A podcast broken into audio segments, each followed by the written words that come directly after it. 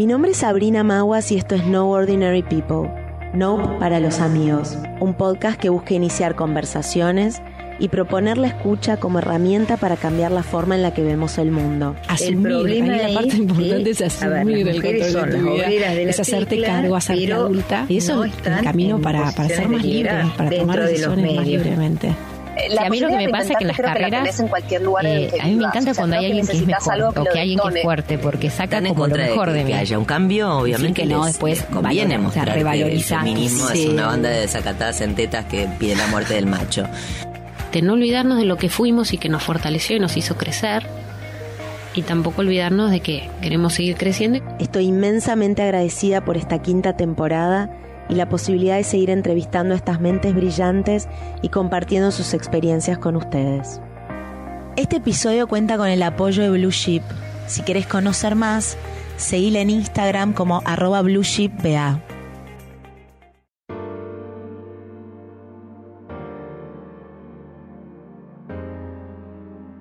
En el episodio de hoy tengo el placer de recibir a la licenciada Cecilia C., psicóloga, sexóloga clínica y escritora. Promueve una sexualidad libre, empática, responsable y, como ella misma dice siempre, con más disfrute y menos drama. Desde su cuenta de Instagram con más de un millón de seguidores, la LIC Cecilia C. comparte información con un lenguaje directo, conocimiento científico y un gran toque de humor, diría. En 2019 publicó su primer libro, Sexo ATR, y en 2020 salió el segundo, Carnaval toda la vida. En abril de 2022 publicó Vinculear, Prácticas para el Buen Sexo, una propuesta para volver al cuerpo e instalar un diálogo sexual liviano que apunta a relacionarnos de manera más amorosa. En 2018 creó el Beer and Sex Night, un espectáculo teatral que combina sexo, ciencia y humor, con el que salió de gira por todo el país y también llevó a Uruguay. En 2020 participó como conferencista en el Foro Internacional de Educación Sexual en Medios Digitales de Estambul de la UNESCO. En 2021 fue distinguida con el premio Lola Mora por su labor en divulgación científica y en enero 2023 lanzó Radio Tanga, su primer podcast donde responde consultas sexológicas con información científica accesible. Bueno, un placer tenerte acá, además de de sexóloga, no sé, rockstar, ponele, eh, tenés toda la parte como, o sea, está ok, todos los sellitos están y encima te diste a conocer de esta manera así como mega wild y popular como venimos hablando. Sí, es que hay que descontracturar un poco. Me encanta. El estilo es porque me divierte, digamos. No, nunca, nunca me saldría algo medio solemne, ahí como formal. No, es lo mío. Y que sea divertido, como dale. Re. Y además que necesario, ¿no? Porque creo que lo tomaron, lo tomamos como sociedad porque claramente había necesidad de eso. Y de un tema tan delicado, tan tabú, tan difícil, poder hablarlo así, creo que es, es una forma de, de aprender. Que se puede, de esa forma, digamos, como no hace falta decirlo en términos como difíciles. Sí, con naturalidad, ¿no? Con espontaneidad, me encanta. Pero espera, no puedo faltar a la pregunta de rigor, que es la primera del podcast. Después ya nos vas a ver, vamos a ver cómo llegamos a donde llegamos. ¿Qué querías hacer vos cuando eras chiquita? Sexóloga no. No, por eso, pero no sé, quiero ver con qué me vas a, deparar, a ver. Eh, lo que más me acuerdo, que no tiene nada que ver, ¿eh? A ver. Que quería ser bióloga marina. Es como lo, lo que más me acuerdo que me duró en el tiempo. Yo quería vivir en Madrid y trabajar con... Las valles. Sí, eso. Y después de la adolescencia un poco más grande, siempre fue como, ok, no quiero un trabajo, o sea, quiero un trabajo que tenga sentido. Que es el sentido para cada uno, obviamente, ¿no? Pero digo, no me movía una cuestión económica, no me movía una cuestión nada corporativa. Pero por querías ayudar a los demás o, a vos misma, como vos encontrarte en tu equilibrio. no, no, siempre para afuera. Vengo de una familia de, que esto está muy, muy instalado. Eh, nada, la cuestión social, el pensar en el otro, la comunidad, el país, como muy instalado, de padres que sus trabajos siempre fueron en pos de hacer un mundo mejor y ayudar a quienes podemos. Entonces era muy claro a él, quiero ayudar a la gente. El propósito, qué bueno. Que es el propósito que me mueve hoy por hoy. Es el mismo propósito y es el que da sentido a todo y creo que es por lo cual funciona todo también, digamos.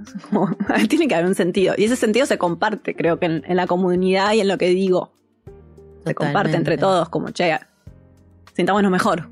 Pero ahí lo primero que estudiaste fue psicología o no? O... No, tarde, o sea, mi mamá siempre trabajó en escuelas, o sea, vengo de, una madre docente de ámbito educativo, entonces lo primero que estudié fue ciencias de la educación, en la UBA. Ok. Duré un, cuatrimestre. O sea, hice el CBC y cuando empezó la carrera fue como, ok, no, esto es muy teórico, es muy pesado, ¿no? Tuve una pequeña crisis, fui a una terapeuta para hacer como un curso vocacional. Sí. Y ahí era como, che, psicología, como que, ¿qué opciones hay de trabajo dentro de la psicología que no sea encerrarme en un consultorio todo el día? Y fue como, bueno, ok. Empecé y dije, sí, psicología. Y estudié psicología, pero no fui a la UBA por una cuestión de que no quería una carrera muy psicoanalítica. Ya sabía que eso no lo quería. Entonces estudié en Belgrano, que tiene un programa mucho más amplio y variado. Como más práctico. Sí. Y en la Universidad de Belgrano tuve la suerte de tener como materia optativa sexología. Es un montón. Que normalmente, bueno, en la UA eso no está. O en otras facultades no sabemos. Creo que recién ahora empieza a haber materias optativas de sexualidad, pero yo tuve una muy buena materia que era sexología clínica, era como, ok, bien lo que estudié después. Eh, y fue como, ay, esto me re gusta. Está buenísimo. Ahí te diste cuenta que era. Ahí la cursé y dije, está buenísimo, me encanta. La mejor re, re, voy a ser sexóloga. Después me pasó la vida por delante y tardé 10 años más hasta que pude ser sexóloga. Bueno, pero en ese momento tenías en ese momento 19, dije, 20. Qué, bien esto. Eso me re gusta, me re veo. Y después la vida y sus planes. ¿Qué pasó después? eh, después me recibí y cuando me recibí eh, entré a trabajar en el sistema público bien en este mandato de... Familiar. Sí, de salvar el mundo. vamos, a salvar el mundo. Y nada, y te encontrás con una realidad que es muy difícil. Yo trabajé 10 años con, con adictos en, situación de vulnerabilidad, muy de trinchera, trabajo muy difícil, que te abre la cabeza pero te rompe el corazón, que aprendí un montón y extraño y, es re fuerte lo que se genera en eso, o sea, la realidad que vivís y cómo te abre la cabeza, pero es muy frustrante lo que uno puede hacer sobre todo, limitado. Sí, sobre todo desde la psicología. Eh, pero bueno, tengo pequeñas cosas que hemos hecho que, hoy, hoy por hoy recibo mensajes, sigo limpio después de tanto tiempo y es como, ay, qué bien. Qué bien. Igual era súper chica y eso fue ni bien te recibí. No, bueno, me recibí a los 25. Okay. de los 25 a los 35, ese era mi trabajo en relación de dependencia, mi, mi seguridad, mi estructura era ese trabajo. Después hacía otras cosas porque no llegas a fin de mes con nada de lo que hagas. En psicología es muy difícil. O sea, la realidad de, los, de, bueno, de mucha gente es tener muchos trabajos al mismo tiempo. Y, y cuando empiezo, me acuerdo, cuando empiezo a entender, digo, ah, yo no, sé nada. O sea, estudié cinco años y no sé nada. ¿Qué es lo que le pasa a todos los psicólogos o a todos los profesionales? ¿no? Y, ah.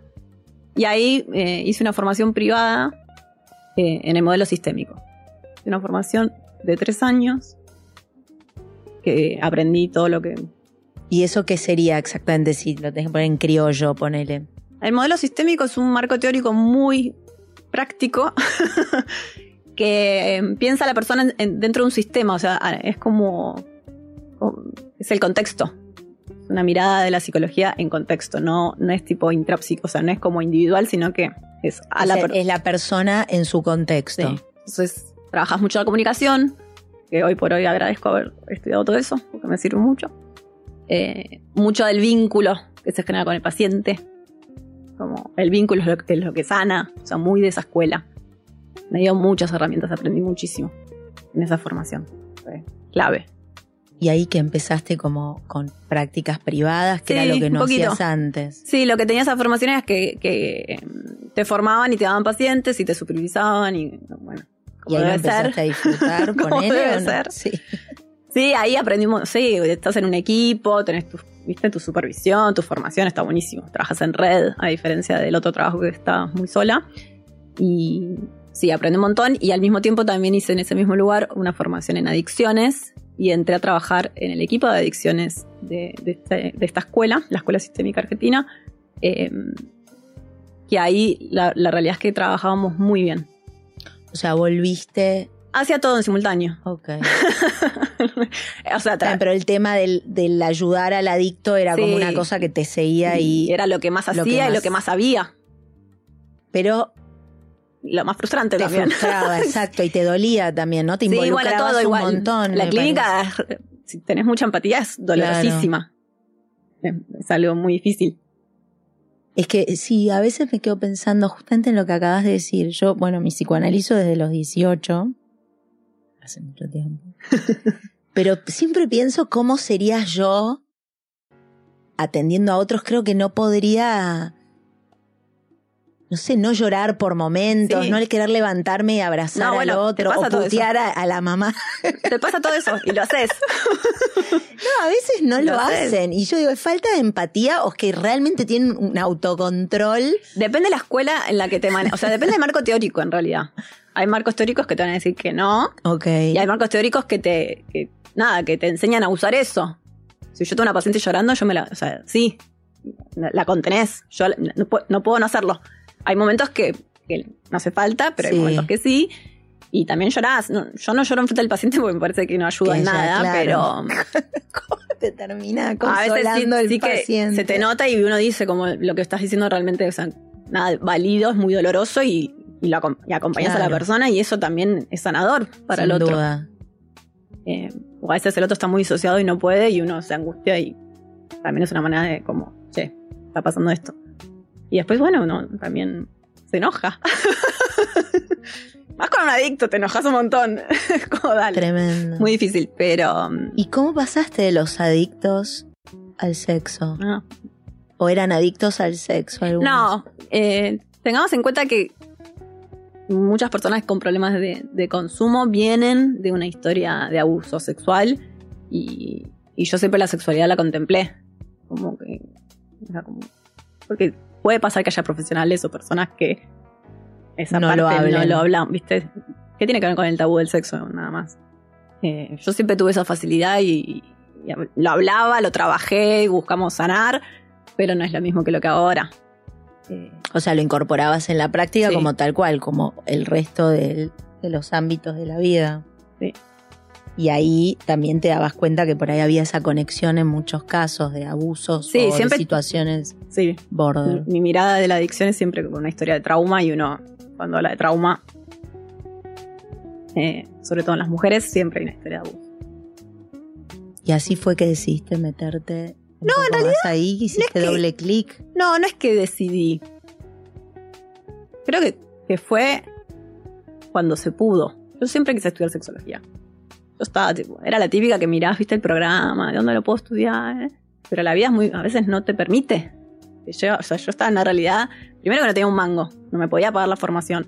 Segundo, que no paraba de trabajar y de estudiar con lo que tenían que, resolver de, tu realidad, del laburo todos los días.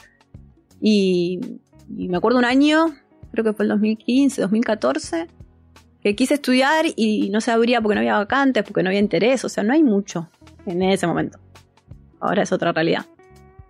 Y después me puse en pareja, me fui a vivir con mi pareja y como que mi vida se ordenó. Se estabilizó un poco.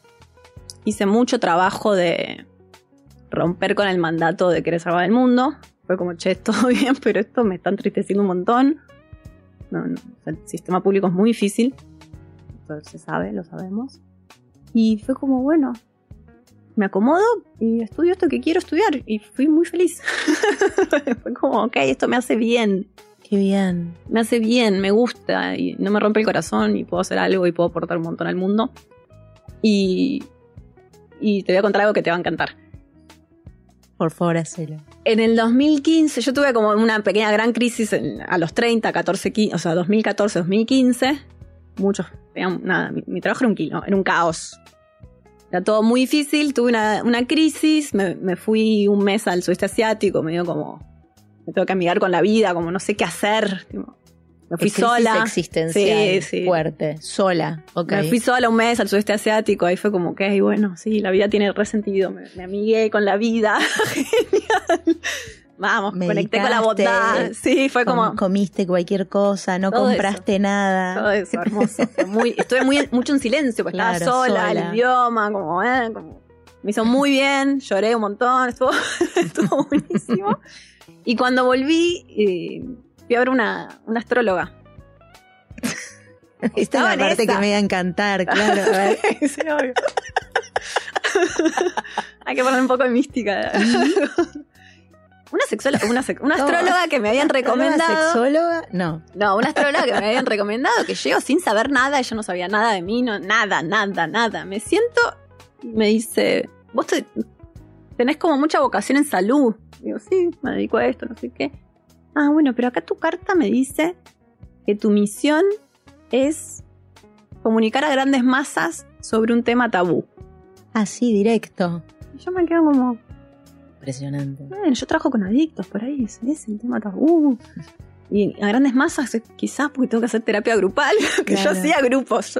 Que esa era la gran masa que te imaginaste en ese momento.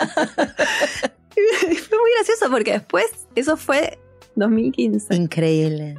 En el 2019 yo doy la, la charla TED, que había 11.000 personas.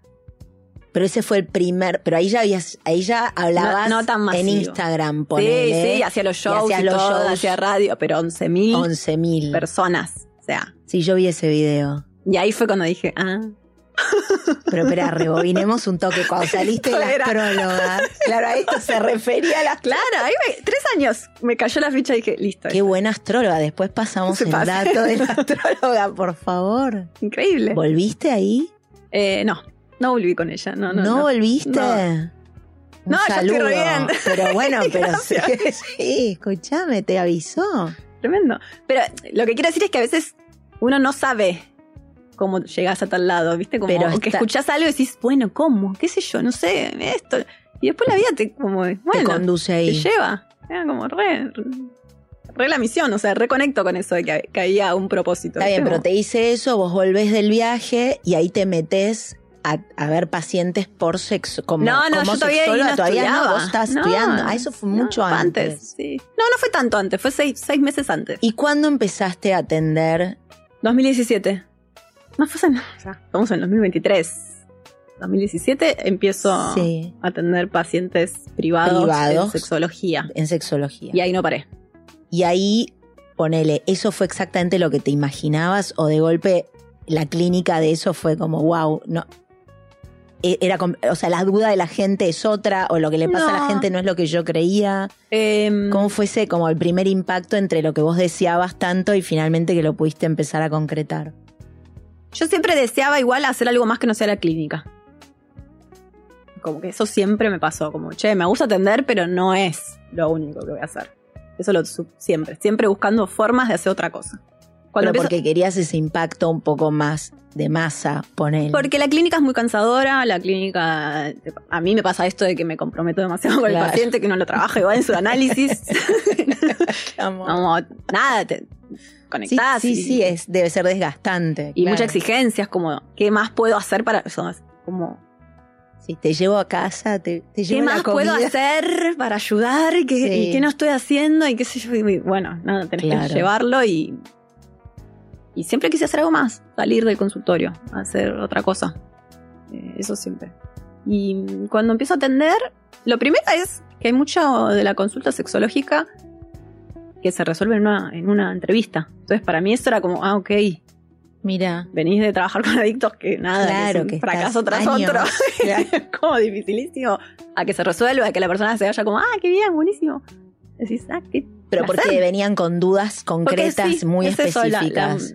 Tipo que, Más del 50% de las consultas son falta de información. Por eso empecé a hacer lo que empecé a hacer. Fue como, che, paren, hay que educar, no hay que cobrar una consulta. Hay que educar, hay que darle la información a las personas, lo que necesitan. Nada, hay consultas que yo recibo hoy por hoy. Después, o sea, hoy por hoy. Sí. ¿Cómo me muevo en la cama? No me sé mover. Eso es una consulta. Y vos, claro. yo se lo muestro ahí, mira, la cadera, nada, son como re prácticas, es como, hay cosas que son muy conductuales y muy simples. Te mostré que compré tus tres libros y los estuve leyendo y vos decís, y, y, y es una de las partes que más post-its puse, este tema de justamente la falta de educación, pero no hoy que somos adultos, digamos, ¿no? Desde edades tempranas, en edad escolar, o vos incluso lo pones, no sé, cómo tratarlo de 0 a 3, de 3 en adelante, y así en cada etapa de la vida. ¿cómo crees que justamente eso se debería empezar a subsanar, no? Porque, ok, hoy está Instagram, los adultos que pueden pagar una consulta o verte o ir a, no sé, nada, arreglársela para... Pero ¿cómo hacemos como un poco para empezar a prevenir? Bueno, se está haciendo. Se está haciendo. La ley, o sea, la ESI se está implementando no como debería, pero hay un proyecto, hay gente que trabaja muchísimo para que eso suceda. Yo no me dedico a ESI, me dedico a otra cosa aunque parezca, no es lo que hago, porque no, no soy educadora. No, pero quería como tu opinión de justamente cómo hacer para esta persona que te escribe, ¿no? Y sin, sin, criticar ni pensar que lo más importante siempre es sacarse la duda y dejar de tener, o sea, y sumar información que aclare, ¿no? Pero digo, que nuestros hijos no lleguen a la misma instancia que nosotros. Eh, y en las escuelas la sensación que me da es que también depende un poco, es como, como dicen los nenes, lo que toca, toca la suerte loca. No sé si tuviste una buena docente, por ah, más que esté el programa, me da la sensación que a veces eh, todavía es muy tímido, ¿no? no sí, lo es. Y también hay muchos, muchos obstáculos. Sachas, como por ejemplo. No, bueno, no, no, mucha gente que no quiere que se Que no quiere directamente que se hable. Sobre todo porque yo creo que. Primero partamos de la base que todos estamos bajo este paraguas de desinformación, de malos entendidos respecto de lo que es la sexualidad, de tabú, de vergüenza, de prejuicios, de historias difíciles. O sea, esto es de donde venimos en la sexualidad. No lo podemos negar, nos pasa a todos. Entonces la docente misma seguramente algo le pasa. Al padre de ese chico algo le pasa, porque es parte de. Entonces primero como tener una mirada más en contexto de dónde estamos parados. Y después la falta de información de creer que se van a decir cosas por ahí sexuales, cuando hablamos de sexualidad, que es otra cosa. O sea, no es el sexo morboso, no es el tener sexo, sino que tiene que ver con el cuerpo, con el cuidado, con el consentimiento, con otras cosas. No es que le vas a no es sexo. Claro, sí, sí, es, es conocer también, otra cosa que decís es conocer tu propio cuerpo, ¿no? Claro. Y después hay muchas, eh, muchos obstáculos en función de, hablar de diversidad, de los cuerpos, de las orientaciones sexuales. Bueno, ahí. Sí, ahí se complejizó aún más. Eh, estamos como en una etapa también como de muy en la curva de aprendizaje y me parece que mismo los docentes, les docentes o como sea, estamos todos aprendiendo a... Y, todavía depende de la opinión y el juicio. Claro. Entonces, eh, que esto pasa con, con todo, como, ay, te, doy mi opinión de tu sexualidad. No, bueno, es tu juicio, no, no, no me sirve. es justamente lo que tenemos que trabajar es para que las personas se corran de los, de los prejuicios y puedan entender y comprender lo que les sucede libre de eh, justamente esos juicios. De opinión. Claro, es lo más, más difícil. De hecho, mira, cuando venía para acá pensaba, como porque seguramente me hagas la pregunta que me suelen hacer de qué es lo que más se consulta. Sí. Y, y como que dije, en realidad, más allá de la, del, contenido de la consulta, yo siento que lo que, lo que yo trabajo y acompaño en las personas, o sea, en la, en la clínica, tiene que ver con poder corrernos de la idea de que estamos fallados. Y que hay un problema con cada uno. Como que la, siento que la búsqueda eh, detrás de, la consulta es. Siento que no soy normal. Siento que lo que me pasa no es lo que me tendría que pasar. Como que poder vivir la propia sexualidad de una manera amorosa y aceptándola es como, yo creo que es el, objetivo de, lo que se trabaja, de lo que busca el consultante, o sea, de lo que hay detrás de la consulta. Porque siempre es como, che, te, me tendría que parar diferente. Pero ahora eso es una bajada construida de, no sé, las redes o las religiones, la, cultura. la opinión del otro, todo eso sumado la cultura toda, desde, bueno, lo político, lo económico, lo religioso. pero hay algo que vos decís también en uno de los libros, que es esto como de el día que aprendemos a hablarnos a nosotros mismos de una manera mucho más amorosa, todo el approach que vamos a tener y la seguridad que vamos a sentir en nosotros mismos en un momento eh, tan importante como el de compartir ¿no? un espacio íntimo, vamos a tener ganados como un montón de, Pero ¿cómo hacemos? Exacto, ¿cómo, se hace? ¿Cómo hago? Bueno, ¿y vos qué le contestás a esta mayoría de gente? Es que justamente ese es, el trabajo terapéutico. Em, la persona viene, por ejemplo, consultando porque siente que, no tiene deseo y tiene una carga de angustia muy grande. Muy grande. Como no tengo deseo, que tengo roto, que está mal en mí, eh, mi pareja está muy. ¿No? Como yo no quiero y la pareja quiere y yo no tengo deseo. Entonces, como esa persona que no tiene deseos, entre comillas, puesta en este lugar de problema. Problemática, claro. Y, y, el trabajo terapéutico es como, che, no, no es que no tenés deseo, es que deseas de esta manera. No, no, no tenés que desear como crees o como te dice el otro, con la forma y la frecuencia y el modo de vivir la sexualidad de esa forma. La tuya es otra. Y hay una carga de angustia muy grande en eso. En sentirse todo el tiempo que uno no es, no es como debería y que simplemente tiene que ver con reconocer lo auténtico de la propia sexualidad y validarlo y permitírselo. Yo, no deseo como en las películas de Hollywood, llego a casa y me desnudo y te poco toda la pared y quiero sexo de penetración y no sé. No, yo quiero otra cosa. Pero también puede ser que no quieras eso hoy y en otro momento de tu vida sí. Pero si pasas años convencida de que lo que te pasa está mal, Claro, después es un loop. Como estás, sí, estás como, estoy, estoy mal, estoy mal, estoy mal, tengo un problema, soy, no sé, las, bueno, los rótulos, viste, como, ah, y se genera ese círculo de... Sí, vicioso. Entonces creo que es eso, la búsqueda de, sentirnos... Pero y en tu experiencia de esos casos, ponele, esa eso se soluciona trabajándolo solo la persona que se viene sintiendo como fallada o que está, o hay un trabajo de pareja. De pareja. No, de pareja. Yo, en el modelo sistémico donde me formé, trabajamos en contexto, y trabajamos, trabajamos, yo, yo atiendo la pareja, después atiendo a uno, después atiendo a otro, voy citando. Eso lo hice siempre, y más con adictos que, que traer a toda la parentela encima. Claro. Eh, estoy muy acostumbrada a hacer sesiones con mucha gente, como, y y si hay una, cuestión de sexualidad entre dos, lo tenés que trabajar entre dos. Por más de que dentro de, esos, de esas sesiones de pareja yo vea a una persona, o sea, a uno te des cuenta más o menos de la situación de cada uno. Y vayas trabajando cosas personales, después tenés que trabajar la comunicación, la sexualidad, porque esas personas se van a ir encontrando en la cama y necesitas que sepan qué quiere el otro. Ahora, en toda esa experiencia, ¿no? Y me imagino que, como decías vos un poco, y también lo, lo en el libro, no sé, hablamos de, varones y mujeres en función de su genitalia, pero bueno, después cada uno con la pareja que sea, pero digo, mi pregunta viene, ¿hay una diferencia? Porque bueno, yo como mujer, sí siento que en general el lugar es siempre de el varón es casi mecánico, eh, quiere, necesita, eh, no sé, pasaron tres días, no, no pasó nada, está contabilizando los minutos.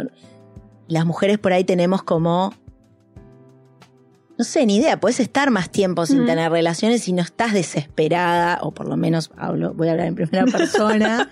ya estamos haciendo terapia, ¿viste? Estamos haciendo terapia, pero para eso viniste a escuchar. ¿Vos qué te pensabas? Que esto era un podcast para la audiencia.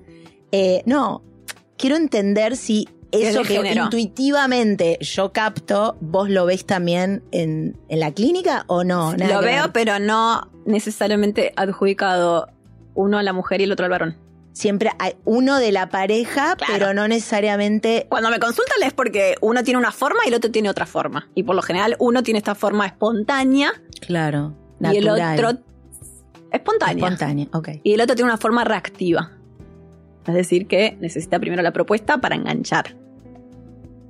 Esto se puede dar en cualquiera de los dos géneros o se puede dar, yo atiendo parejas homosexuales y también se da. También se da porque tiene que ver con el esquema sexual de cada uno. Y vamos a encontrar más diferencias dentro del mismo género que entre un género y el otro.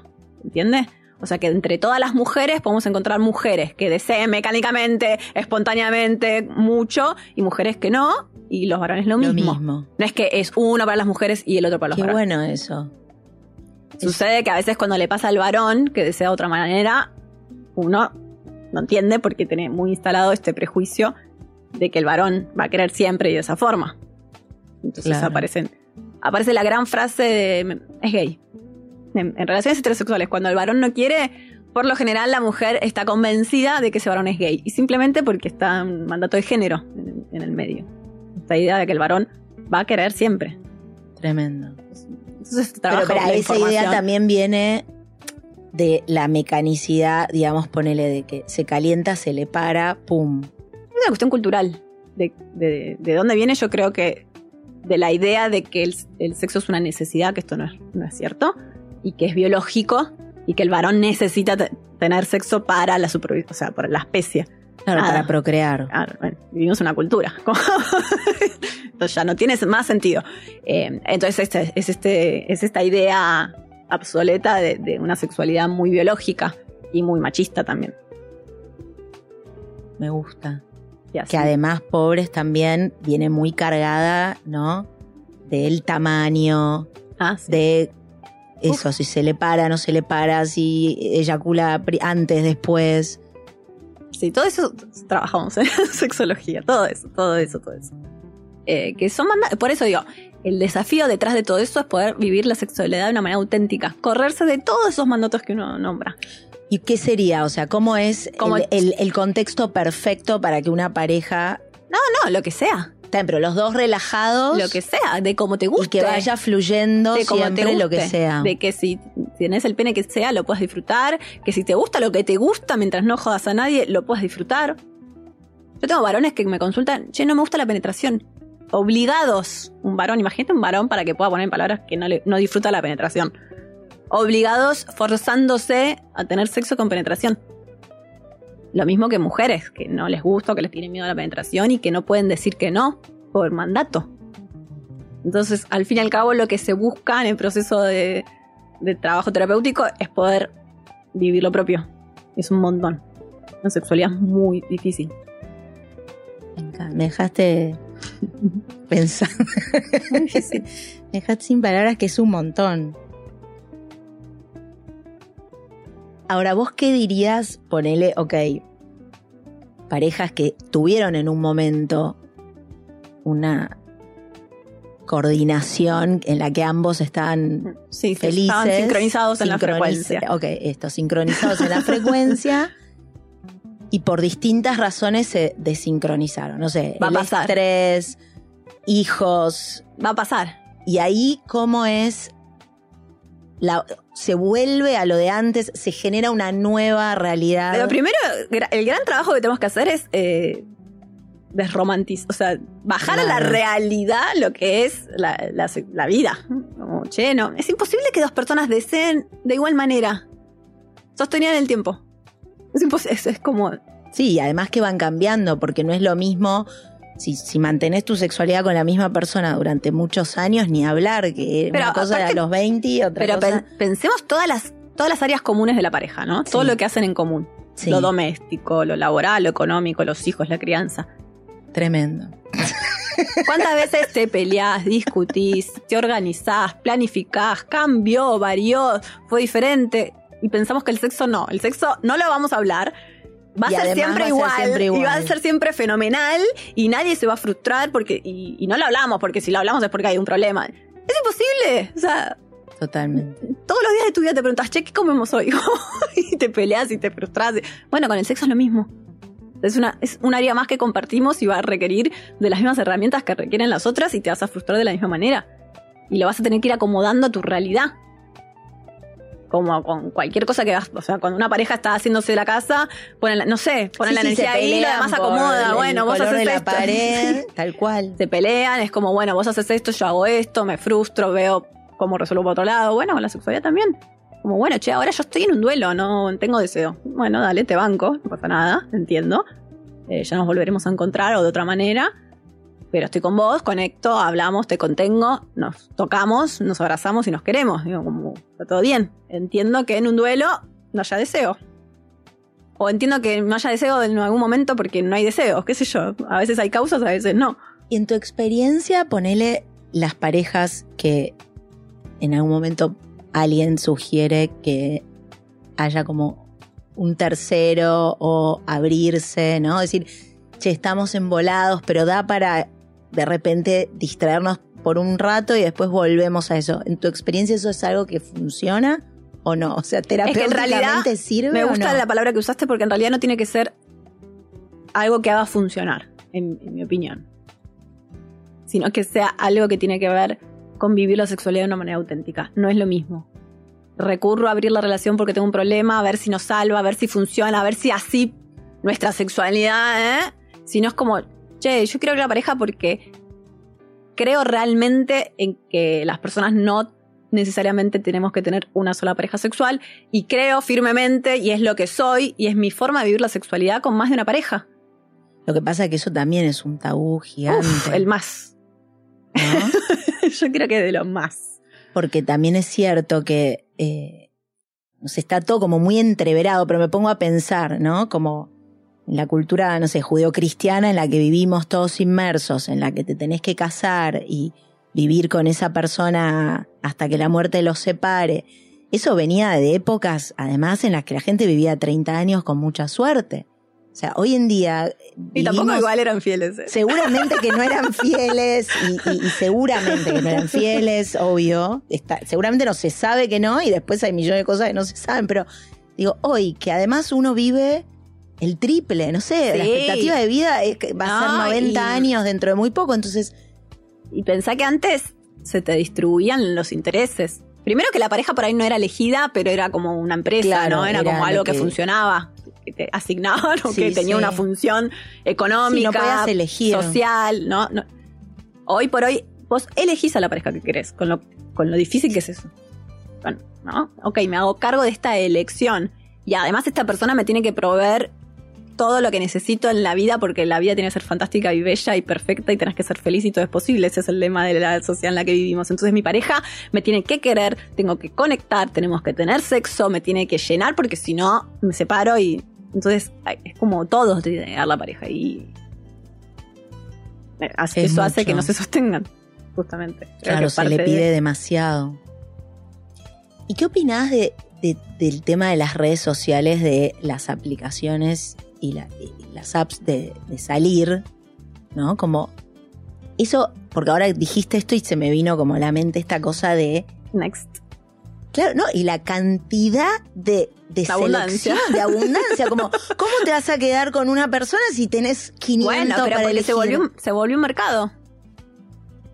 Se volvió un mercado. Es como, hay un catálogo y a ver qué me conviene, esto o espero a, ver si sale un modelo mejor. Lo mismo que si vas comprando claro, un par de zapatos. un celular así estamos. Igual hay una crisis de vínculos terrible. Estamos viviendo la crisis de. Bueno, hay muchas crisis. Hay una crisis de salud mental y un montón de cosas, pero hay una crisis sexoafectiva muy fuerte. Es, okay. La gente está muy sola. Nunca, nunca estuvimos tan solos en la historia. Por eso tenemos una crisis de salud mental. Estamos muy solos. Entonces hay sobreabundancia, o sea, hay o sea, el sexo disponible, el sexo y los vínculos son posibles y justamente en, en esa disponibilidad es que no están disponibles.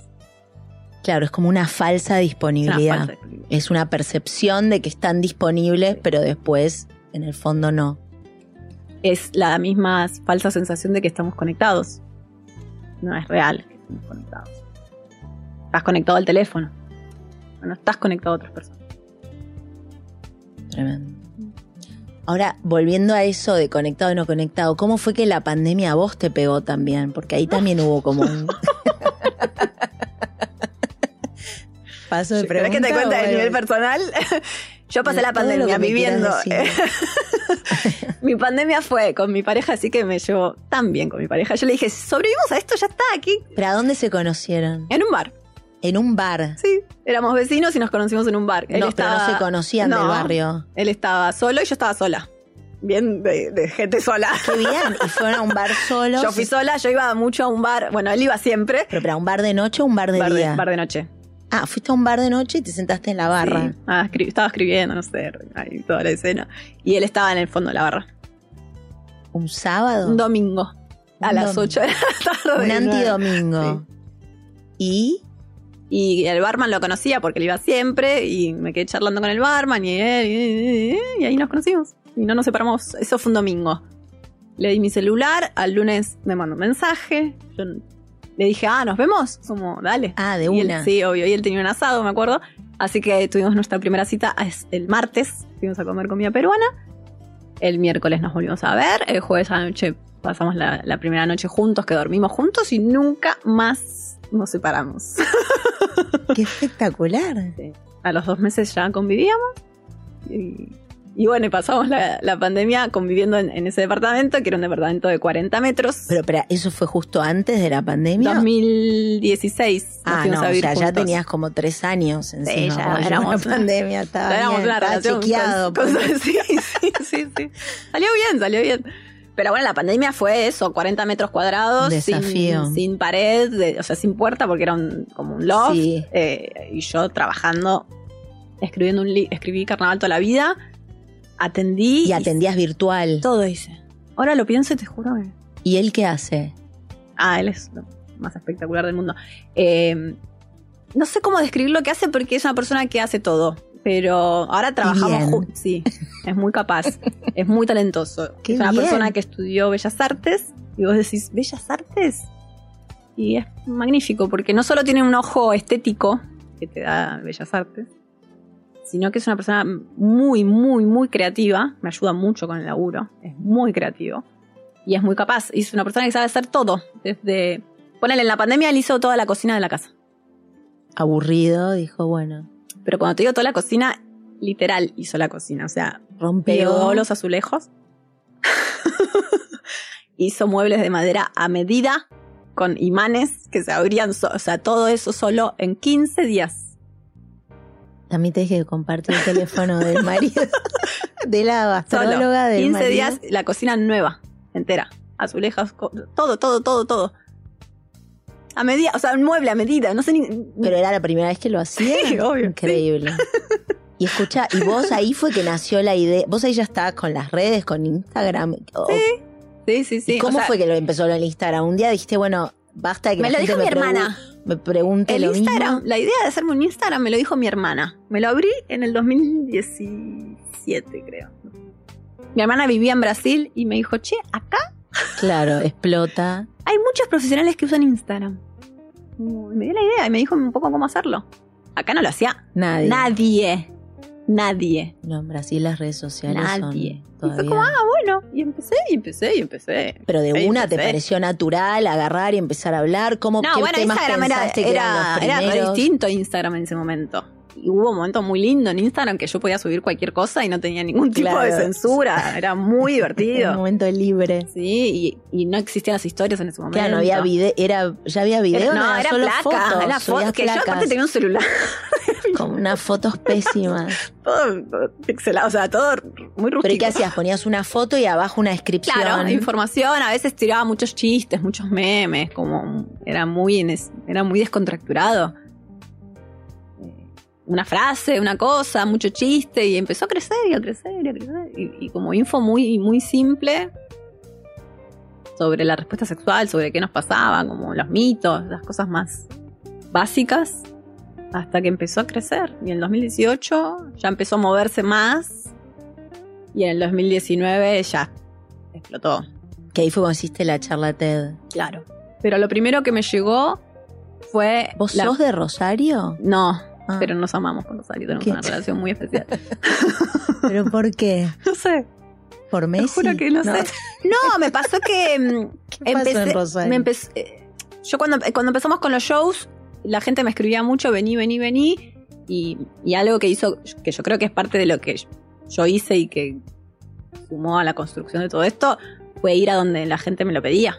Yo me recorrí todo el país con Juanpe, un proyector y un auto Mira, ¿cómo fue eso? La gente dijo, che, no hace shows. Yo empecé los shows en un bar. iniciativa. Yo empecé los shows en el bar donde me conocí con Juanpe. Idea de Juanpe, seguramente. No.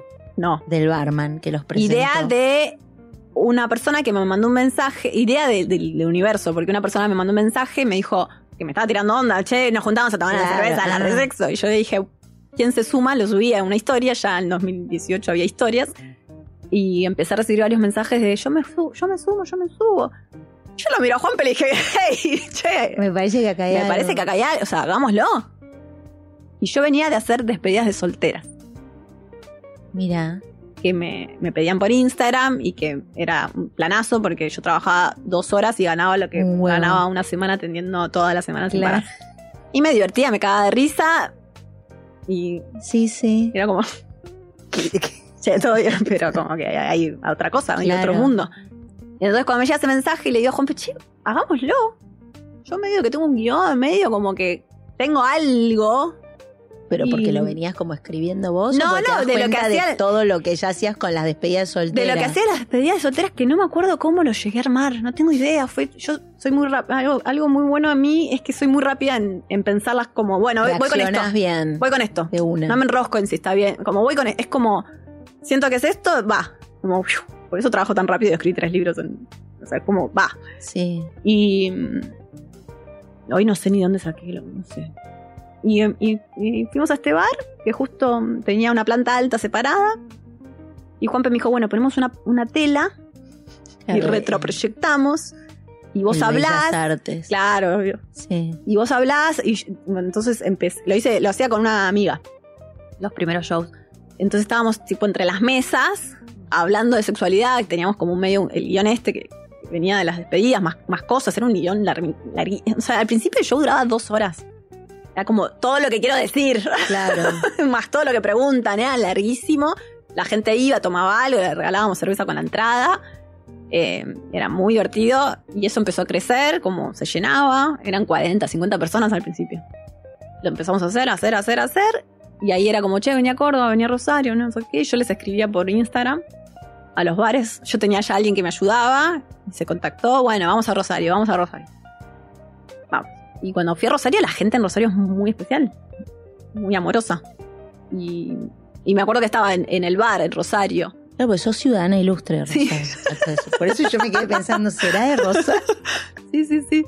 Eh, y ahí me acuerdo que vino una chica y me dijo, somos de, de la TED, nos interesa que des una charla. Fue como, tremendo. Y y unos meses antes alguien me había escrito como, che, ¿no, tenés ganas de dar una charla al TED? Y yo dije, no, ni loca. Ni loca, no me animo. ¿Te parecía que era mucha más sí, gente? no, ni loca, no estoy a la altura, no, no, no, no. Y después cuando me lo propusieron fue como, ok. Y armé una charla que estoy muy orgullosa de mi charla TED. Sí, está buena. Yo la escuché, me gustó. la idea estaba muy concreta, porque son 12 minutos, no es que. Sí, sí, pero pudiste recontra. Tenés que poder Sí, sí, llegar. un mensaje claro, conciso, con desarrollo, con profundidad, con aporte. Tenés que aportar algo y tenés que contar algo. Entonces no es tan fácil. Y, mm, ¿Vos sola haces los guiones de las cosas? Sí, todo. Todo. Todo lo que hago. Desde el posteo de Instagram, todas las charlas, toda todo, sí, todo. ¿Te divierte eso? ¿Te divierte eso más que atender? ¿Seguís atendiendo o ya no? Muy poquito. Sí. Pero sigo atendiendo porque creo que es la única manera de, estar en tema con lo que uno hace. Porque la teoría sola no La teoría sola te quedas en la teoría, en cambio. La práctica es lo que, es lo que te enseña, lo que le pasa a la gente, escuchar. Ahora, además de eso que dijiste, ¿cómo me muevo? ¿Cuál es como la otra, cuáles son las dos, tres preguntas típicas que te gustaría en este momento como dar una explicación de una vez por todas? De sexualidad, es que son, son infinitas, ¿eh? Y, mm, ¿Pero te siguen sorprendiendo? ¿O ya decís, che, otra vez esto? No, son las mismas. Son las mismas. otra vez lo mismo. Son las mismas. Son las mismas. Es infinito, digo, no. Por más de que yo escriba y escriba y escriba y hable. otra persona que tenga la misma. Y te, vuelven a preguntar lo mismo y decís, bueno, está bien. Es esto. Es inabarcable, es mucho la desinformación o la sobreinformación, porque ahora también tenemos sobreinformación. Sí, porque también resulta que hay sobre, lo mismo que hablamos de las apps de citas, es lo mismo con las redes, tenés millones de personas hablando, haciendo ruido de determinados temas, ¿cómo seleccionás que sí, que no? Y cómo finalmente eh, te queda algo. Bueno, por eso es saber qué preguntas hacernos para entender lo propio, porque la sexualidad es tan diversa que uno informa y uno piensa que tiene que pasarte todo lo que escucha. ¿Cuáles son las preguntas? Mira, también hay, algo de, de, entenderlas desde mi mirada tan sistémica, ¿no? La sexualidad en contexto. Entonces, hoy tenemos un contexto social muy particular, post pandemia, con unos índices de ansiedad muy altos. Entonces, por ejemplo, las consultas sobre psicofármacos hoy son el triple que antes. Que tiene que ver con contexto. Antes la gente no estaba tan medicada. Ahora hay medicación, impacta en la sexualidad, tenés las consultas sobre eso. Hoy los, los, los pibes se encuentran a tener sexo sin conocerse, no tienen idea de qué les pasa, no tienen idea de cómo sentirse cómodos en su cuerpo, entonces hoy los pibes de 20 años te consultan porque no se les para el pene. Que por ahí en otra época, con otra forma de relacionarnos, no aparecía. Entonces, nada, tenés una sociedad eso, que es muy mecánica, muy genitalizada, muy del porno, con vínculos que cada vez cuestan más la intimidad, cuestan más la comunicación, cuestan más las emociones. Entonces se exigen que el cuerpo les responda de una manera del porno, digamos, sin entender qué necesitamos para sentirnos tranquilos y cómodos. Entonces vienen como, no se me para, no entiendo por qué. mucha ansiedad, mucha ansiedad y la ansiedad no ayuda a la sexualidad. Eh, esas son consultas muy frecuentes. Ahora que dijiste lo del porno, la otra vez escuchaba un podcast en el que entrevistaban a Esther Perel y ella hablaba de esto del porno, eh, como que en el porno nunca hay frustración. No hay nada. No hay diálogo para empezar. Eso está claro. No hay diálogo. Está bien, pero digo, nunca hay. Siempre los cuerpos son una cosa, siempre se le para al tipo, siempre la mina está mojada o el. Digo, es como un universo. Eh, Ficticio. ¿Qué? Ficticio. Ficticio. Está bien, pero cuando uno consume eso permanentemente, después qué difícil llevarlo a la realidad y no frustrarte, ¿no? No, de hecho se sabe que, perjudica el desempeño, el consumo excesivo de pornografía. Está chequeado. Chequeadísimo, chequeadísimo. Sí. Distorsiona la, percepción de lo que... De lo que va a pasar. Uno cree que debería pasar. Y te desconecta. Y Ahora, ¿qué debería pasar? O sea, uno lo que tiene que ir a buscar es sentirse bien, o sea, exactamente qué es lo que tiene uno que ir a buscar. Cuando piensa, quiero, porque así como va el nene, el pibe de 20 o la chica dice, no se me para o no, no puedo. En el fondo, ¿qué es lo que ellos tienen que saber que están yendo a buscar? No sé si ponerlo en esos términos, porque tampoco es que alguien tiene que hacer algo. No, bueno, pero, ¿qué debería hacer para sentirse? Yo creo que el desafío es sentirse. Plena. Yo creo que el desafío es sentir. Sentir. Yo creo que el desafío es poder experimentarlo conectar con el cuerpo y conectar con la persona que tenés al lado. Para mí eso es lo que en lo que estamos fallando, porque las personas vienen hoy como en la era del desempeño, como me tiene que salir bien, tengo que poder penetrar, tengo que poder tener un orgasmo, es como muy del desempeño, nadie te dice no estoy sintiendo la temperatura corporal, es como no, hay una dificultad seria en bajar al cuerpo y sentir y conectar con otra persona que es una persona, no es un objeto. Sí, es que yo creo que la dificultad es con conectarse con uno mismo también. Entonces, el otro ya es otro plano de dificultad, tal cual. ¿Qué te gusta? Eh, esto que te digo, el trabajo mío es como... ¿Qué aparece? ¿Qué, imagen te aparece? De, y, es como... Ah, el otro día una, paciente me decía, no, bueno, hice el ejercicio todas las noches, visualizar a ver qué me parecía. Y me apareció una, una imagen de un masaje y unas gotas cayendo por mi cuerpo ok, bien. Buenísimo. Buenísimo, hay algo ahí. Vamos, como de ahí. Pero en cambio, o sea, el pensamiento, porque siempre es pensamiento, nunca es emoción ni sensación, es como, no, yo tendría que poder tener penetración, a mí me tendría que excitar esto, yo como ese mandato.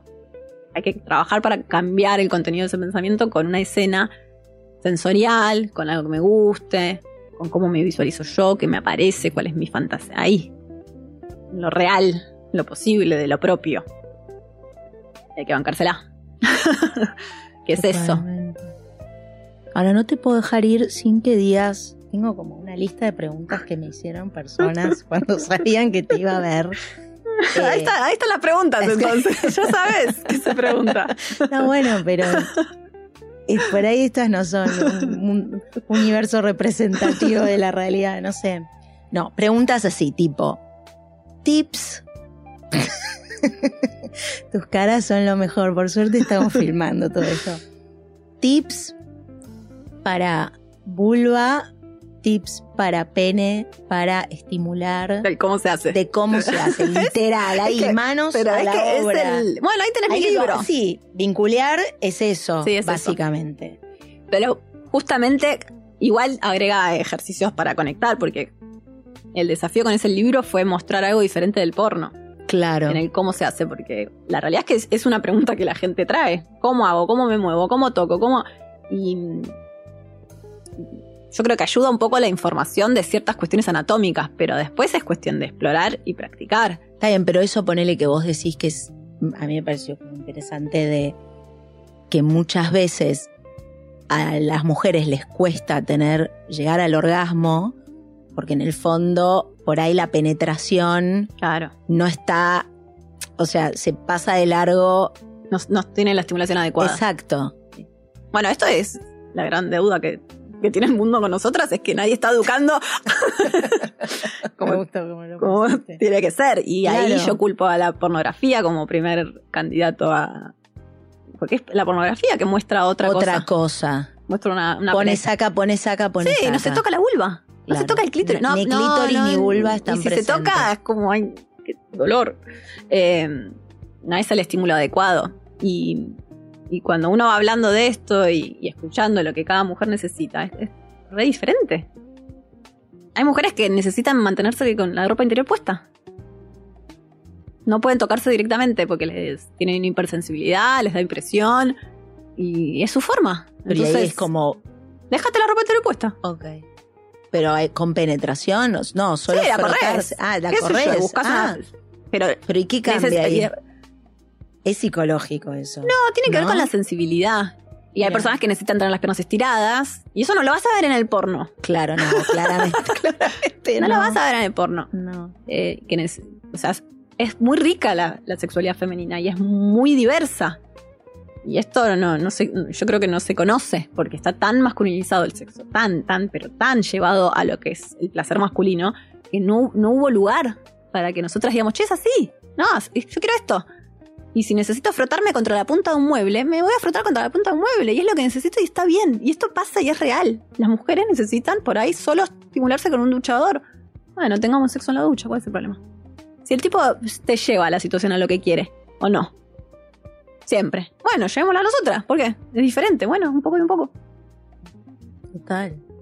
Como tiene que ser, con piernas cruzadas, con piernas estiradas, contra un mueble, contra. O sea, lo que necesites. Está bien, es tu forma. Lo que hay es que animarse a decirlo, ¿no? porque nos convencieron que en realidad Había era con el mete saca, que es para el varón, no es para nosotros. O sea, como, bueno, algunas sí, no es que no, pero digo. Pero el mete saca al pene le, encanta. encanta. Y sí es el estímulo ideal. Cualquier tipo de fricción, por eso penetra porque en la fricción el pene tiene la estimulación que necesita. Contra las paredes anales, vaginales, con la boca, lo que sea, pero el varón está todo el tiempo buscando la fricción de su zona más sensible. Es lo que nosotras no hacemos y no recibimos. Por eso no tenemos orgasmo, y esto es real. Entonces, ¿es un problema de quién? ¿De qué? Nada, de no tener las prácticas adecuadas, nada más. Sí, sí, una bajada todo, después vuelve a lo mismo, ¿no? Y después pasa esto, que cuando una pide, el varón te dice, no, pero eso no es normal. No, qué raro esto que necesitas. ¿Por qué? No, ninguna mujer conmigo necesita eso. Te dicen cosas así. Vos no tenés la información. ¿Qué vas a pensar? Ah, no, yo soy, falladísima. Y no te lo dice nadie. Para vos tendrían que charlar más las madres también con las hijas. Las madres no sé si saben. no, bueno, pero por la experiencia. Le pasa lo mismo a la madre. No, esta cosa de. Eh, las madres saben, porque hay un momento que uno crece y uno empieza a saber cosas que se da cuenta que no sabía cuando era más chico. Pero bueno, hay una cosa de saber y otra cosa hay A mí mi mamá jamás me sentó a hablar de nada. No, bueno, pero ahí no querés que sea tu madre que yo aprendí la verdad, fue totalmente auto. No, sí, a los golpes, pero, salí bastante bien, me parece. O sea, podría haber sido mucho peor con la falta de información que tuve.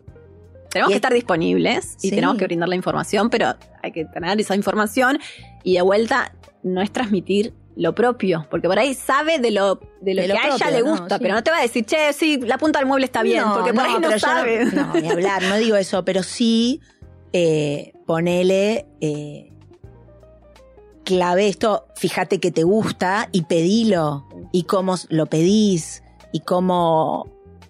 Y, no hagas algo que no disfrutás. Bueno, pero eso se comunica en todo lo que haces. Sí. En la casa. Si tu pareja te respeta, si, tú, si vos frenás, no sé. Vos decís que se repite en las Uno aprende por modelaje. Uno aprende por modelaje, ¿no? Aprendemos por lo que decimos, aprendemos de lo que vemos. Entonces, a mí me pueden decir un montón de cosas, pero si yo después veo cómo se, cómo se tratan y cómo tratan a los demás, y el consentimiento se enseña así. El consentimiento es, che, no, no, ok. en todos los aspectos. Respeto tu palabra y te pregunto antes. No hago algo sin haberte consultado. En todos los aspectos de la vida. Entonces, no es que hace falta hablar de sexualidad hablando de sexualidad. Es la forma, es como nos llevamos. Es lo que digo de tu cuerpo. Eso es enseñar en sexualidad. Opino o no opino, respeto o no respeto, invado o no invado. Estás enseñando, educando todo el tiempo. Te abrazo o no te abrazo. Te cierro la puerta y la respeto o no te cierro la puerta y la respeto. Entonces eso hace a la sexualidad y eso, se trabaja. ¿Cómo era en tu casa? ¿Cómo, cómo lo viviste? ¿Había, ¿Había respeto? No, no se podía, como nada, se, se vive. No, yo dormía con mil personas, o sea, en mi casa, no había puerta, estábamos todos. Era diferente entre los varones y las mujeres, cosas que van marcando. Sí, sí, que después se van trasladando a todo y que las cargas para siempre. Sí, no te empezás a ocupar. Mm. Último tema, prometo. Las charlas como son siempre interminables, ¿no? La gente no, no quiere. No, igual siempre me pasa que quieren como respuestas concretas y con la sexualidad es re difícil. Y justamente como comunicadora es el, el desafío, De, no de no generalizar, de no bajar línea, de, dar más libertad. Entonces. Sí, de abrir, de abrir. Y no de cerrar. Exactamente. Entonces por ahí no es tan. Algo que me gustó que dijiste, que no sé ya si fue algo que te escuché decir o lo leí también, eh, del sexo anal, de que el que está recibiendo... Tiene que controlar. Tiene que controlar. Bueno, es romper con la idea de, que el poder la tiene la persona que penetra. Chan. ¿no? Es como esto que hablamos, de que el que lleva siempre la situación es la persona que penetra, que suele ser el varón. Eh, Sí, que puede ser otro varón o una mujer o lo que sea. Pero es ese rol de, que el activo, mal llamado activo, es el que penetra y que todas las prácticas van en función de eso y es el que lleva la situación. La persona que es penetrada es la que tiene que poner el freno y la que lleva porque si no le duele y tiene que estar al mando. En todas las penetraciones igual. Está bien, pero ahí es como un poco más delicado, ¿no? Claro, solo que la anal duele más, entonces, eh, sobre todo ahí. Pero es esta forma de entender que, que aunque se estás siendo penetrada o penetrado, vos llevas la situación, el control y hasta dónde y la forma y el movimiento y tomar ese rol más protagónico. Y el otro queda como más pasivo ahí colocado. Claro. Y se mueve el penetrado. O acompaña. Ahí. Bien. Es un baile. Es un baile. un poquito y un poquito. Pero bueno, hay que ceder el control también. Y animarse hay que animarse también a tener una actitud más activa, que a veces nos da vergüenza, nos inhibe. Dos desafíos según las personalidades. ¿Qué viene ahora? ¿Qué es lo próximo? ¿Hay show? ¿Hay, ¿Ya estás escribiendo un cuarto libro? Estoy escribiendo el cuarto libro, que tendría que estar escribiendo en este, este momento, obviamente. Em, estoy muy contenta con el cuarto libro. Es, un desafío, es un cambio de, de lo que vengo haciendo porque es un libro más académico, es un libro más en profundidad en, un tema que es el deseo. Y va a ser, no, va a ser un libro ilustrado, va a ser un libro más de texto, más académico, como dije, de un tema que me apasiona, del que vengo investigando y trabajando, así que... El deseo. El deseo, y no sé cuándo sale, pero tiene que salir el año que viene. Y después, este año seguimos con las funciones en el teatro, del, del show del Vieran Sex. Estamos volviendo al, Metropolitan en septiembre, Qué lindo. y noviembre. Una pregunta de ese tema que no te pregunté todavía. ¿Cómo es para vos hacer las performances, ¿no? O sea, de golpe te volviste también como una especie de actriz, porque ¿cómo me, es? Me, gusta y siento como que es algo que cada vez quiero explorar más, porque me, me hace muy bien. Primero que yo creo que lo único que, no sé cómo explicarlo, pero lo único que es irreemplazable hoy por hoy, sí, eso, lo único que es irreemplazable es la experiencia que se genera en el vivo con otras personas, digamos, como información hay, perfiles en Instagram hay, libros hay, pero lo que es único y repetible es eh, la experiencia compartida eh, en, lo presencial, y eso es el show, o las charlas, pero digo, hay algo ahí de, experimentar. Vos haces como un monólogo largo y después hay preguntas o la gente te interrumpe en el medio. yo quiero decir que mi show es muy divertido. No tengo y que para mí es lo mejor que hago.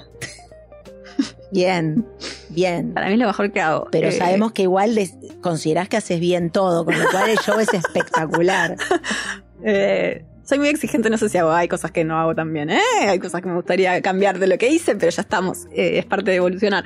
El podcast también está muy bien, pero es otra cosa. El podcast contestas preguntas concretas. El podcast es científico, es información, pero el show es esto, es, llegar de otro lado, es la experiencia, es estar ahí, es como pero es parecido como a la charla TED, pero más larga o no, no tiene ese approach? Eh, es, es, un monólogo, si lo decimos de alguna manera, muy actuado, con mucho humor, con información, o sea, tiene un contenido 100% informativo, pero lo que tiene de, maravilloso es que hicimos una, apuesta muy moderna. Eh, yo lo hago con, con Juanpe, que él es muy creativo. Sí, no teníamos dudas. que anoche, anoche hicimos un show y cuando volvíamos, cuando cenamos después del show, Juan y yo, estábamos diciendo, che, yo, como que por momentos, no sé cómo llegamos a donde llegamos, me dice, cuando vos tiraste el chiste, no sé de dónde salió, le digo, yo tampoco. Porque hay chistes que se me van ocurriendo arriba del escenario que yo no sé de dónde los saqué. O sea, impro, ya estás a un nivel de improvisar. sí, sí, sí.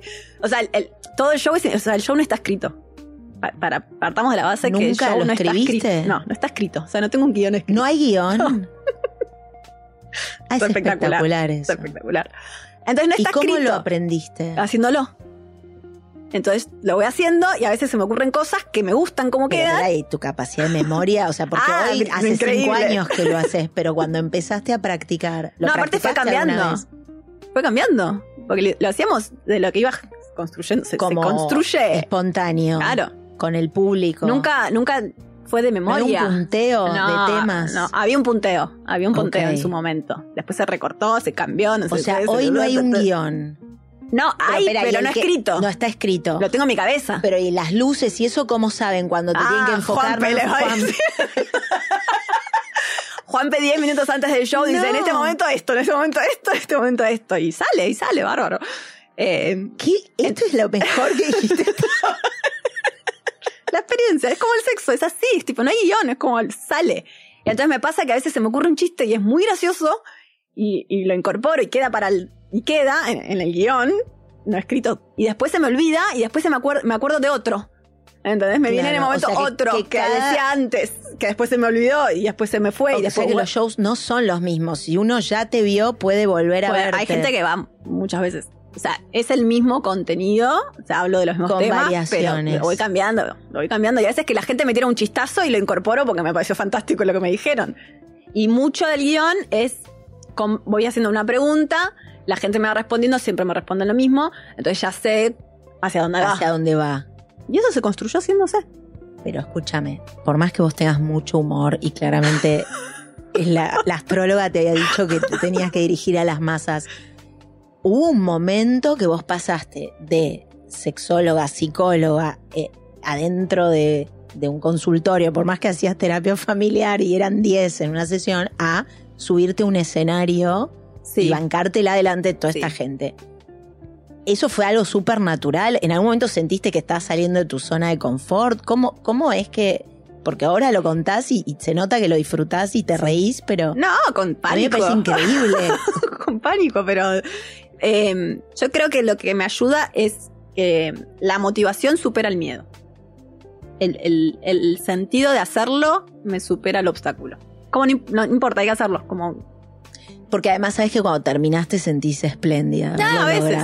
A veces no. Me siento espléndida cuando siento que salió bien.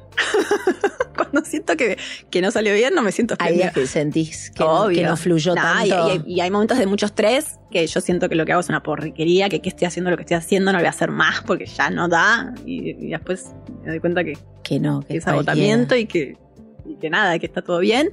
Y, y, ¿Y cómo es todas las semanas? ¿Actuás? No, bueno, el año pasado me pasé un poco de rosca porque estábamos en el, en el Metropolitan cuatro fechas al mes y después yo sumaba gira. Yo soy, somos esto de la gira, amo, amo ir, amo viajar, llegar, es parte de lo que hago, de, esto de acercarme a la gente y conocer y salir de la ciudad de Buenos Aires.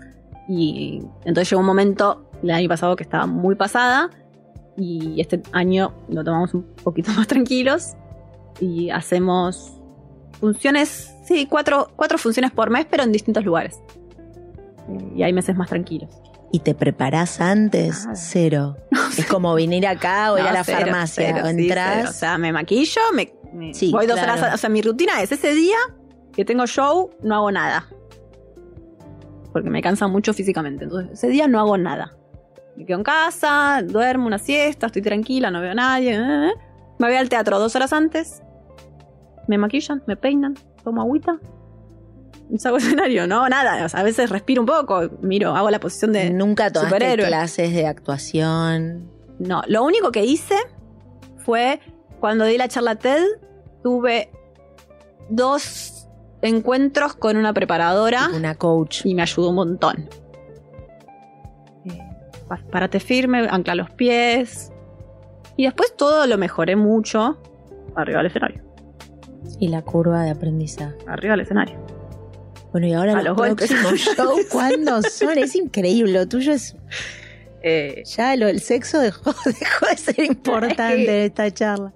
No, y aparte. Es maravilloso la capacidad también de transformación y cómo te pusiste, me parece, en función, como en función del público, ¿no? porque te expones mucho más. Sí, pero es como, me siento en un lugar muy, muy cómodo, muy de, de par a par. Como hay algo ahí muy de lo hacemos juntos, esto es como... De equipo. De equipo, entonces eso me hace bien.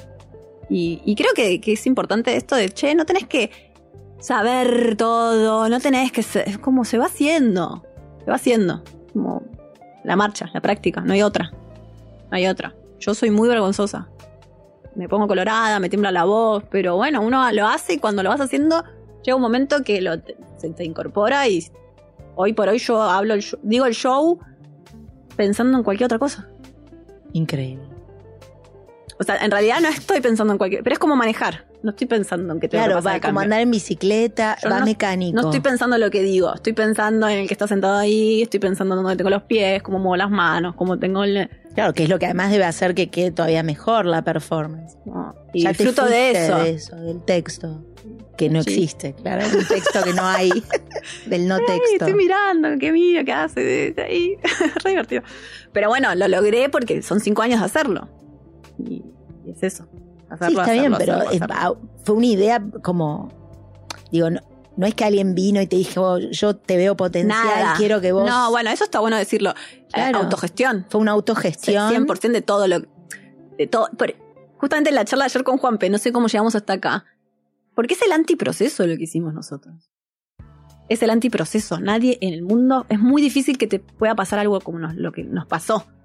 Por lo general viene un productor que te da un guion, que tenés un ensayo y te subís al escenario. Exacto. Nosotros no fue así. Y es muy particular y es muy único.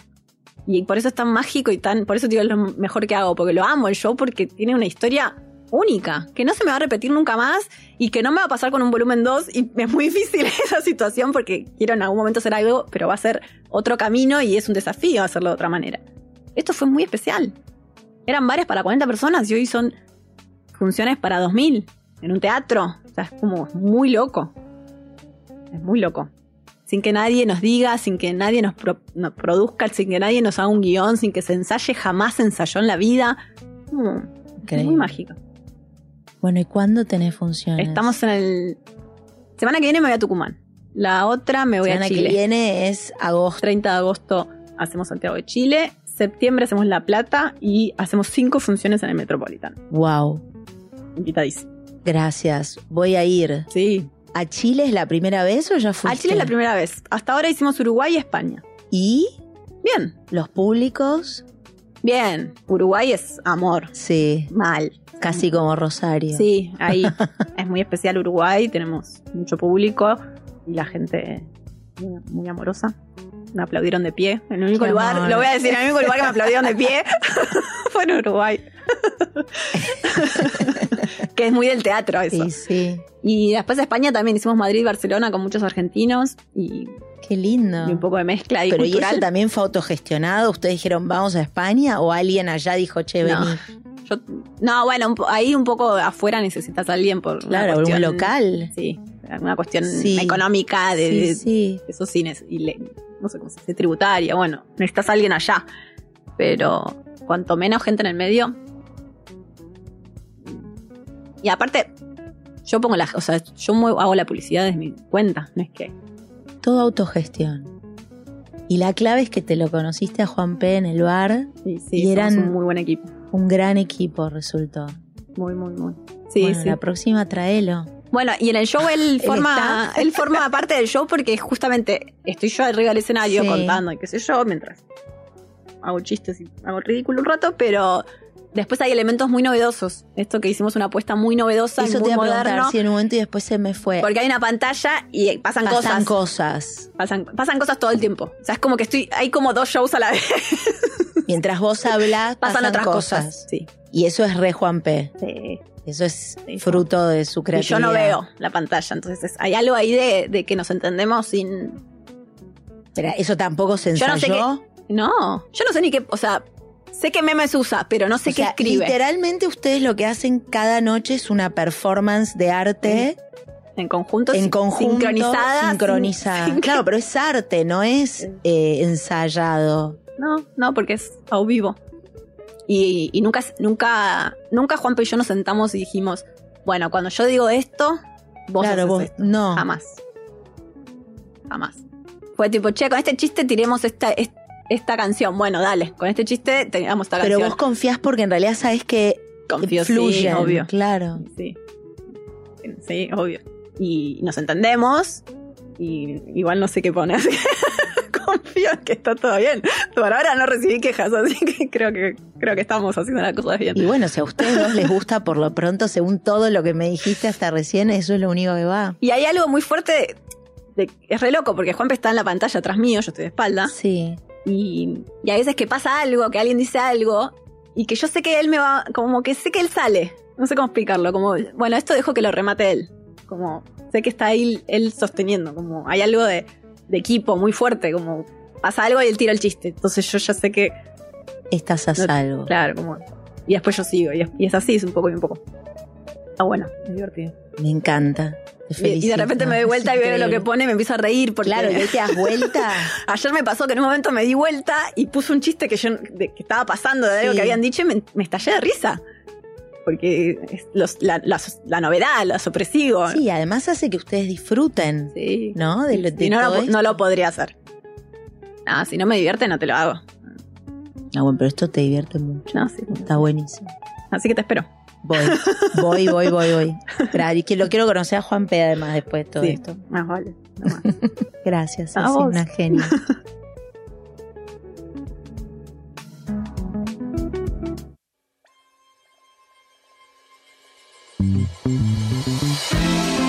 Si te gustó el episodio de hoy, por favor suscríbete en Apple Podcast o Spotify o en donde sea que escuches tus podcasts. No te olvides de calificarnos y, por qué no, hacer un review. Soy Sabrina Maguas y estuviste escuchando No Ordinary People.